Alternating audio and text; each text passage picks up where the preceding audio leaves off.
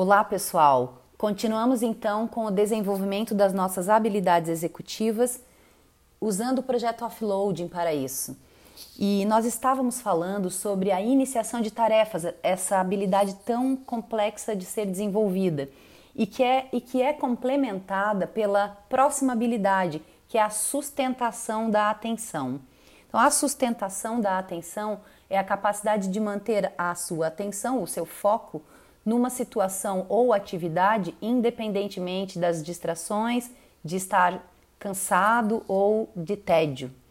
Pessoas que têm essa habilidade não têm problemas em persistir tempo suficiente para completar suas tarefas, mesmo se for algo entediante, enfadonho ou que exija muito esforço, que exija muito empenho.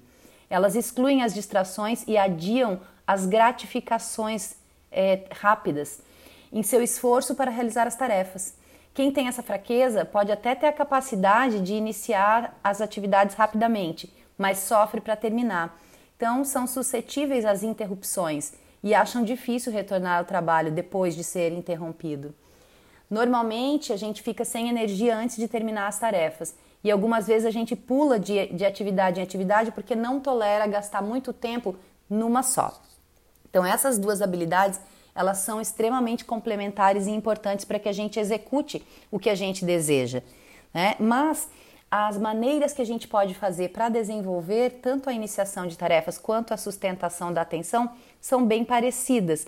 Então, eu modifico o meu ambiente físico ou o meu ambiente social para que as distrações sejam eliminadas ou pelo menos minimizadas. Aquele negócio de não ficar com é, notificação no celular, nem deixar um monte de aba aberta no seu computador, é, ficar focado naquilo que você está fazendo mesmo naquele momento.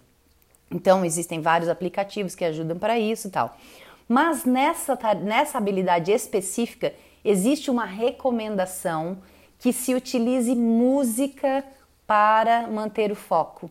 Então, é, a música clássica é, uma da, é um dos exemplos que pelas pesquisas né, dos neurocientistas, é, ajuda a pessoa a manter o foco naquilo que ela está fazendo, porque por mais que a gente não perceba, existe um barulho né, que, que fica o tempo todo no ambiente, um barulho de background, assim, que fica o tempo todo no ambiente. São os barulhos dos equipamentos que estão ligados, é barulho de lâmpada, é um carro que passa, é um cachorro que late. Existe esse barulho e, e para a gente maximizar a, o nosso foco, a gente deveria eliminar esse barulho né, de background.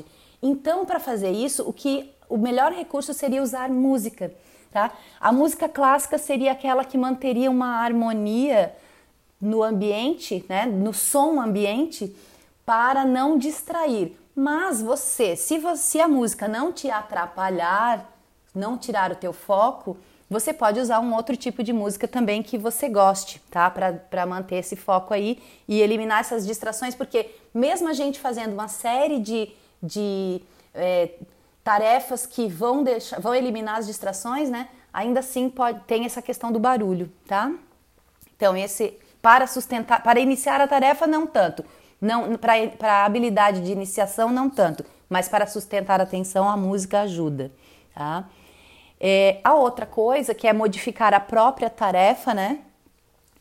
É, a gente já falou também dela na iniciação, de dividi-la em, pequena, em partes menores, tá? Só que aqui a gente tem que ter consciência que quando a gente precisa dividir, a gente está aumentando um pouquinho a quantidade de tempo que a gente levaria se a gente fizesse tudo de uma vez. Não em todos os casos, tá, gente? Mas na maior parte dos casos, toda vez que eu começo a fazer alguma coisa, eu tenho, eu levo algum tempo, o meu cérebro leva algum tempo para acessar aquelas informações referentes ao que eu estou fazendo, certo?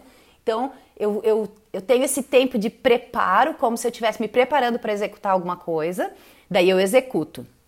Aí, quando eu paro de fazer isso e, e dou um, uma pausa ou eu vou fazer outra tarefa, de novo, eu vou ter esse tempo de preparo para a próxima tarefa. E aí, se eu não concluir e eu tiver que voltar para essa mesma tarefa, então eu vou ter de novo esse tempo de preparo. Quando eu faço, digamos que eu divida uma tarefa em cinco partes. Se eu dividir em cinco partes, eu vou ter cinco vezes o tempo de preparo. Entendeu? Então, por isso que aumenta um pouquinho. Só que, se, se sustentar a atenção é um problema meu, então é melhor feito do que perfeito, né? O perfeito não existe e o feito é possível. Então, se for assim, que seja assim. A gente, se precisar, vai usar esse recurso, vai aumentar um pouquinho a estimativa, mas pelo menos vai garantir que vai executar. Amanhã vou falar sobre. Amanhã, não sei se amanhã é sábado, né? É, próximo áudio eu vou falar sobre a lei de Parkinson, que também tem a ver com a estimativa de prazo e tempo na, de esforço nas tarefas, tá certo? Abraço, gente!